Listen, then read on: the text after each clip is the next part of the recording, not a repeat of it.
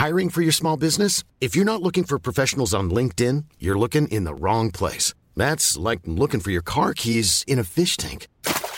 LinkedIn helps you hire professionals you can't find anywhere else, even those who aren't actively searching for a new job but might be open to the perfect role. In a given month, over 70% of LinkedIn users don't even visit other leading job sites. So start looking in the right place. With LinkedIn, you can hire professionals like a professional. Post your free job on linkedin.com slash people today.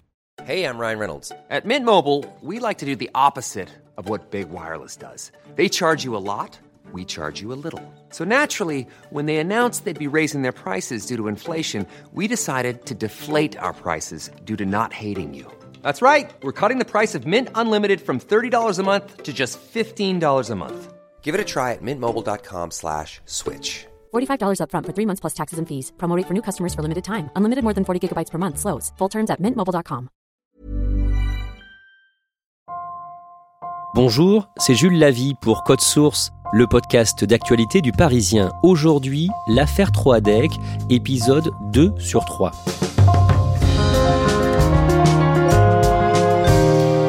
Hubert Kawissin, 50 ans, doit être jugé pour le quadruple meurtre de la famille Troadec du 21 juin au 9 juillet devant la cour d'assises de la Loire-Atlantique. Le beau-frère de Pascal Troadec se croyait privé par sa victime de l'héritage d'un prétendu trésor, des pièces et des lingots d'or. Deuxième des trois épisodes que nous consacrons à cette affaire, grâce à notre invité François Rousseau, journaliste, ancien du Parisien, aujourd'hui chez Télérama. Après quatre ans d'enquête, il a publié un livre sur le sujet, son titre Pour tout l'or du monde.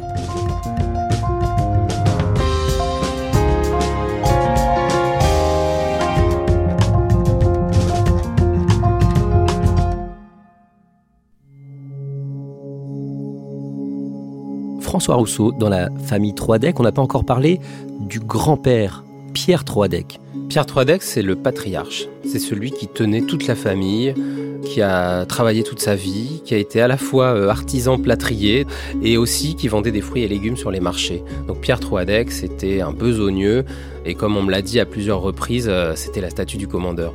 Un jour, en 2006, Pierre Troadec se vante d'avoir découvert de l'or. Pierre Troadec et sa femme Renée, en 1976, ils ont acheté un petit immeuble à Brest, sur les hauteurs, près du port, dans le quartier de Recouvrance.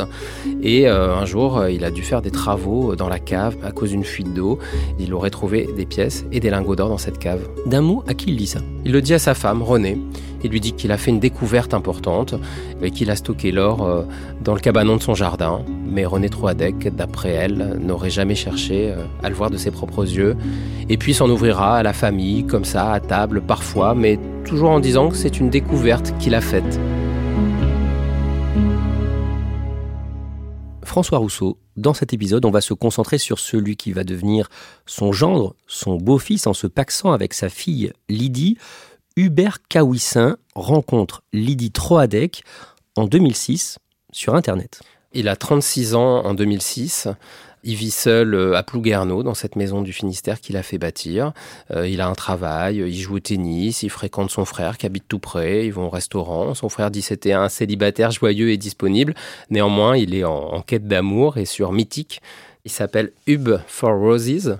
Il a pris un, pseudo dans la langue de Shakespeare, euh, Hubert, pour des roses, peut-être la, promesse d'un avenir avec lui euh, jonché de pétales de fleurs euh, et, et, de bonheur. Et par clavier interposé, il est assez clair sur ce qu'il recherche. Il cherche une relation durable avec quelqu'un qui lui ressemble. Et Lydie Troadec engage la conversation avec lui et il lui arrive de signer ses messages Hubert l'imparfait. Et il écrit bien. Il écrit bien, c'est quelqu'un euh, qui est assez lettré, en fait, il est cultivé, il est intelligent, euh, et ça marche puisque Lydie Troadec accepte de le rencontrer et ils vont aller au cinéma ensemble. Où en est Lydie Troadec à ce moment-là de sa vie?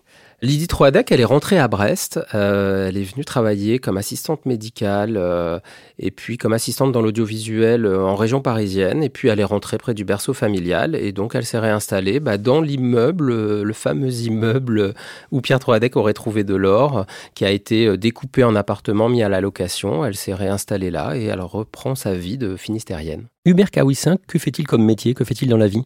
Hubert Cahuissin, depuis ses 16 ans, il travaille à l'Arsenal de Brest. C'est un fleuron industriel français, c'est là où se construisent euh, les navires, les bateaux. Il est technicien au départ, technicien chaudronnier, mais en fait toute sa carrière à l'Arsenal de Brest va être faite de, promotions, de nouveaux postes. Euh, tous les concours qui passent en interne, il est réussi. Il a un salaire confortable, euh, il n'est absolument pas menacé dans son emploi. Et donc professionnellement, les choses semblent solides pour lui. Il est comment humainement? Humainement, les gens qui le connaissent le décrivent euh, assez réservé, assez pudique, assez secret, euh, mais c'est quand même quelqu'un qui a été intégré euh, à la vie locale, hein, qui jouait au, club de tennis de Plouguerneau, qui aimait bien sortir, qui aimait bien aller au restaurant et qui semble sympathique. À quoi est-ce qu'il ressemble physiquement? Il fait 1m70, il est brun, il a le front large et puis surtout, il, est très sportif, donc il a vraiment un corps athlétique, il est, il est sec, il est trapu, il est musclé. Il a fait du judo, il a fait du tennis, il a fait du kart et puis il a beaucoup couru. Après sa rencontre en 2006, donc avec euh, Lydie, les premiers rendez-vous se passent bien, ils se mettent ensemble et il va chercher à s'intégrer dans sa belle famille. Quand il rencontre Lydie Troadec, euh, ils emménagent ensemble au bout de quelques mois et donc Lydie bah, présente Hubert Cahuissin euh, à ses parents, René et Pierre. Et Hubert Cahuissin va se faire une place. Il, gagne son rond de serviette à la table de René et de Pierre Troadec. René Troadec a raconté combien il était toujours charmant avec elle. Il va toujours euh, proposer de donner un petit coup de main pour le jardin, pour les tâches ménagères, pour réparer quelque chose. Il est plutôt bien vu, il a un côté gendre idéal. En 2009, le patriarche Pierre Troadec meurt et ça change l'équilibre de la famille. Oui, la mort de Pierre Troadec, c'est le château de cartes qui s'écroule dans cette famille. Hein. C'est une de ses sœurs qui a eu cette formule. Sa femme Renée se retrouve veuve. Juste à côté de chez elle, bah, vivent Hubert et Lydie. Et puis bah, son autre fils, Pascal, lui, il a fait sa vie à 300 km de là, euh, à Orvaux, avec Brigitte, avec les enfants. Et Hubert et Lydie viennent d'avoir un petit garçon ça compte aussi. Euh, la grand-mère va pouvoir s'en occuper un peu. Donc il y, a une, il y a une proximité géographique et du coup il y a une proximité affective. Et Hubert va gagner une place dans le cœur de René, une place en fait beaucoup plus large dans cette famille. Il prend un peu la place du grand-père Pierre Troadec qui est décédé? Bah, au fil des années, euh, oui, cette place lui revient un peu naturellement, alors que c'est celle de Pascal Troadec, le fils aîné. Mais Pascal est loin et Pascal a beau venir euh, à chaque vacances scolaires dans le Finistère euh, voir sa maman. Au quotidien, c'est Hubert qui est là et c'est Hubert qui trouve les mots et c'est Hubert qui petit à petit étend une forme d'emprise dans la famille.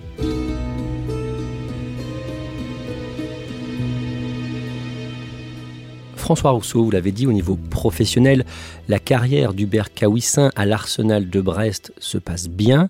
Et en 2012, quand il a 42 ans, il change de site de travail. Il est muté sur l'île Longue, dans la rade de Brest. Bah, c'est un petit îlot et c'est là où s'entretiennent les sous-marins nucléaires français. Donc c'est un poste stratégique, c'est un poste très important. C'est une évolution professionnelle pour lui, mais le revers de la médaille, c'est que c'est plus de travail, c'est plus de stress et c'est plus de trajets en voiture depuis chez lui, d'autant qu'il faut prendre une navette à 7h30 le matin depuis le port pour gagner l'île longue, il faut prendre la navette dans l'autre sens pour revenir et assez vite, il sent que ça va pas être bien pour lui. Il doit se lever plus tôt le matin vers 6 heures et ces trajets à répétition le fatiguent. Les trajets le, fatiguent. Et puis, euh, il y a autre chose, c'est que sa femme euh, tombe malade. Ça va être un électrochoc dans leur vie. Sa femme souffre d'un cancer et évidemment, ça pèse sur la vie de famille aussi. Bah oui, parce que Lydie Troadec, elle a 40 ans et c'est un coup dur pour le couple. En plus, ils ont un petit garçon en bas âge. Et donc, dans cette euh, nouvelle vie à l'île longue, bah, Hubert doit gérer les trajets, la fatigue, la convalescence de sa femme. Elle va subir forcément des traitements, des opérations. C'est un peu un coup de canif dans le, dans le tableau familial. Et le travail à l'arsenal sur le site de l'île Longue lui est de plus en plus pénible. Il est fatigué et puis surtout, euh, il raconte qu'il souffre de problèmes auditifs qu'en fait il est euh, sur l'entretien des sous-marins nucléaires, que c'est très bruyant. Il raconte qu'il y a des machines à côté de son bureau qui font le bruit d'un ventilateur et il développe une hyperacousie c'est une sensibilité exacerbée aux basses fréquences et il entend tout le temps euh, des bourdonnements et il va raconter qu'il a des accès de violence par moment, qu'il se tape la tête contre les murs, qu'il sent une violence euh, s'emparer de lui, euh, qu'il est un peu prisonnier de, de ces bruits dans les oreilles, au point que parfois sa femme s'en va avec leur petit garçon pour aller dormir chez sa maman parce qu'elle préfère le laisser seul. Et elle a un peu du mal à reconnaître son compagnon qui change, euh, qui est plus fatigué, qui broie peut-être plus du noir, et il y a une forme de, de brisure qui doucement va se mettre en place dans leur vie. C'est ce que j'appelle dans mon livre le début de la descente aux enfers. En novembre 2013, après un peu plus d'un an passé à travailler sur l'île Longue, il arrête de travailler, il fait un burn-out. Il est en arrêt maladie et l'arrêt maladie va durer trois ans. Et c'est euh, effectivement euh, trois années où le vide va s'emparer de leur vie. À ce moment-là, avec sa compagne Lydie et son garçon, ils s'isolent de plus en plus. Oui, ils sont installés dans leur ferme, à Pont-de-Buis, euh, une ferme au milieu d'une forêt de 32 hectares. Ils décident de déscolariser leur petit garçon qui a moins de 8 ans euh, pour lui faire l'école à la maison, pour que Hubert lui donne des cours de maths et que Lydie Troadec lui donne des cours de français. Il y a une mise à l'écart un peu sociale, affective, naturellement professionnelle, puisqu'en fait ils sont en arrêt et l'un et l'autre tous les deux en convalescence. C'est une forme de confinement avant l'heure, où moi je pense qu'il y a une forme de souffrance grandissante, mais qui ne dit pas son nom, et en tout cas qui se fait à l'insu de tous. À l'automne 2016, Hubert Kawissin semble aller un peu mieux, en tout cas il reprend le travail. Il va reprendre le travail, pas à temps complet, et surtout il va changer de service. Donc euh, l'île longue c'est terminé, il va rejoindre euh, les bureaux de l'arsenal euh, de Brest sur le port où il va être chargé du stock de marchandises et des approvisionnements. Donc il découvre une nouvelle équipe, de nouveaux collègues, de nouvelles fonctions qui lui épargnent tout ce qu'il détestait à l'île Longue. Quand la famille Troadec est portée disparue au mois de février, il est en vacances, et le lundi 27 février, il reprend le travail. Est-ce que ses collègues remarquent quelque chose d'anormal dans son comportement? Ses collègues le trouvent très agité. Il fait des va-et-vient, il va à la fenêtre, il revient, il soupire, et tout de suite ses collègues disent il n'est pas dans son état habituel. Ils vont le voir, ils lui demandent euh, comment il va, si ses vacances se sont bien passées, et ils sentent qu'il n'est pas du tout euh, dans son état normal. L'une de ses collègues lui demande justement s'il a passé de bonnes vacances. Qu'est-ce qu'il répond? Il a une formule euh, assez étonnante, c'est qu'il va dire qu'il a fait un truc de fou, mais qu'il ne peut pas en parler. Et à un autre moment, il y a une conversation assez surprenante. Une de ses collègues euh, a mal au dos depuis plusieurs semaines. Il va euh, prendre une feuille, un crayon et dessiner un croquis avec euh, la colonne vertébrale, les muscles, les vertèbres, les lombaires. Et plusieurs témoins assistent à la scène médusés et surtout sont très surpris de son niveau de connaissance de l'anatomie humaine. Et on en revient à ce qu'on disait dans l'épisode 1 après l'annonce de la disparition. Cette affaire fait la une des médias. L'affaire Troadec étant une de tous les médias, c'est l'ouverture des journaux télévisés de 20 heures. La mystérieuse disparition d'une famille de quatre personnes. Dernière information, vous le voyez, la police a émis des fiches signalétiques. C'est avant la bataille de Mossoul en Irak. C'est avant la campagne empêtrée de François Fillon. Euh, le feuilleton tient en haleine les Français qui aimerait savoir ce qu'est devenu la famille Troadec. Et Hubert Cahuissin, dans son bureau de l'Arsenal de Brest, euh, voit les alertes euh, de Ouest France, du Télégramme, de France Bleu, du Parisien, mais pour l'instant, il n'est pas inquiété. Le mercredi 1er mars, la maison des Troadec à Orvaux en Loire-Atlantique est inspectée minutieusement par une équipe d'experts de la police scientifique. Le procureur de Nantes a mis le paquet pour cette enquête qui va être XXL et il fait appel euh, aux hommes d'Écully. Écully, c'est près de Lyon et c'est le siège euh, de la sous-direction de la police qui est chargé de, du scientifique et du technique. Et euh, ce sont les meilleurs experts français pour décortiquer une scène de crime. C'est eux qui s'étaient occupés de l'incendie du tunnel du Mont Blanc quand il avait fallu retrouver les dépouilles. Ce sont eux auxquels on avait fait appel sur le crash de l'avion Rio-Paris. Et ce sont ces hommes-là qui vont venir à Orvaux investir le pavillon des Trois Decks. Décrivez-nous un petit peu cette opération euh, de police. J'imagine qu'ils ont des combinaisons, des charlottes sur la tête. Oui, ils sont en combinaison blanche, ils ont des gants bleus, ils fonctionnent par équipe de deux. Hein. Il y en a un qui fait les prélèvements, euh, l'autre qui les met sous scellé. On réalise euh, des photos et puis il va y avoir une reconstitution de la maison en 3D à 360 avec toute l'innovation technologique dont dispose la police aujourd'hui un peu comme pour reconstituer la maison pour quelqu'un qui n'y aurait jamais mis les pieds. Et donc ça va être un travail d'orfèvre qui va durer des heures. Les policiers, on raconte qu'ils ont chaud sous leur euh, combinaison blanche parce qu'en fait, euh, du sang a coulé partout dans cette maison, dans la plupart des pièces. Euh, le sang a jailli sur les murs, sur les meubles, au sol. Et donc ils vont utiliser du Blue Star, qui est un produit chimique pour faire révéler des traces de sang qui ont été nettoyées. Parce que le sang a été nettoyé le sang a été nettoyé. Euh, ils utilisent un N-scope, qui est un faisceau lumineux extrêmement puissant aussi pour révéler des taches de sang nettoyées. La police va procéder à plus de 1000 prélèvements dans la maison, ce qui est énorme. Parmi les scellés, il y a un verre d'eau. Un verre d'eau retrouvé dans l'évier, au premier étage, euh, dans la cuisine. Un verre qui va partir sous enveloppe craft et qui a le numéro 36. C'est le scellé 36. Ce scellé va partir au laboratoire d'expertise et euh, quelques jours plus tard, il va révéler que l'ADN qu'il contient est l'ADN du bercawissant. Alors qu'il avait dit aux enquêteurs ne pas avoir vu les Troadec depuis deux ans. Il disait qu'il les avait pas vus euh, depuis 2015 et la dernière euh, réunion de famille qui avait un peu mal tourné, qu'il n'avait plus de contact avec eux, et voilà que son ADN est présent sur un verre dans l'évier. Il y a une autre preuve de la police scientifique à charge contre Hubert Kawissin. La police scientifique va aussi trouver son ADN dans la voiture de Sébastien Troadec, la fameuse Peugeot 308 qui stationnait euh, à Saint-Nazaire, à plusieurs endroits. Non seulement du sang aussi des Troadec a coulé, mais euh, l'ADN du Bercabissin est présent.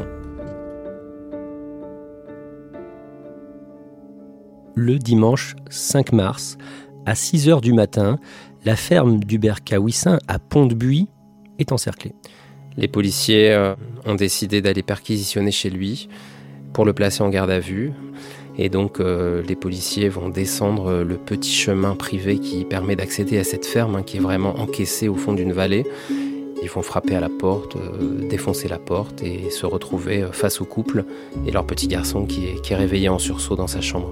Pendant cette nouvelle garde à vue, comment se comporte Hubert Kawissin? Ben, assez vite, Hubert Kawissin va passer aux aveux parce que la preuve matérielle est irréfutable, c'est son ADN. Il comprend qu'il ne pourra pas s'en tirer avec des mensonges et très vite il va dire la vérité, en tout cas il va donner sa vérité. Pour les enquêteurs, c'est un livre ouvert parce que cet homme est extrêmement bavard, affable et des heures durant, il va leur compter euh, quasiment minute par minute tout ce qui s'est passé avec les trois decks. François Rousseau, d'un mot, il accuse Pascal Troadec d'avoir accaparé de l'or. Oui, il dit euh, tout de suite aux enquêteurs qu'à ses yeux, euh, Pascal et Brigitte se sont emparés euh, d'un trésor familial et que lui se sent comme un laissé pour compte et que c'est une injustice. Et tout de suite, il remet l'or au centre des choses.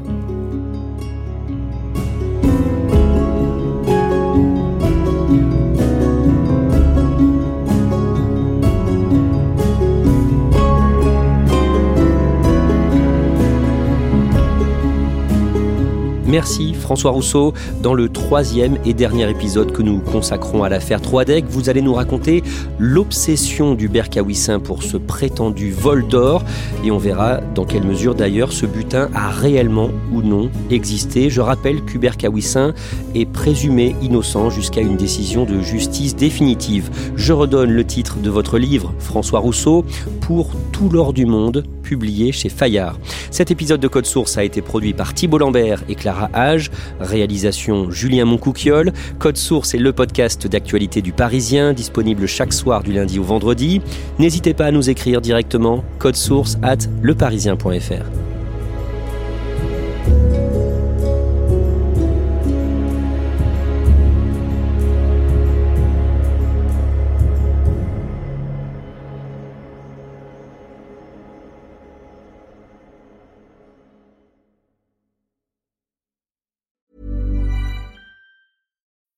When you need mealtime inspiration, it's worth shopping Kroger, where you'll find over 30,000 mouthwatering choices that excite your inner foodie. And no matter what tasty choice you make, you'll enjoy our everyday low prices, plus extra ways to save, like digital coupons worth over $600 each week. You can also save up to $1 off per gallon at the pump with fuel points. More savings and more inspiring flavors make shopping Kroger worth it every time. Kroger, fresh for everyone. Fuel restrictions apply.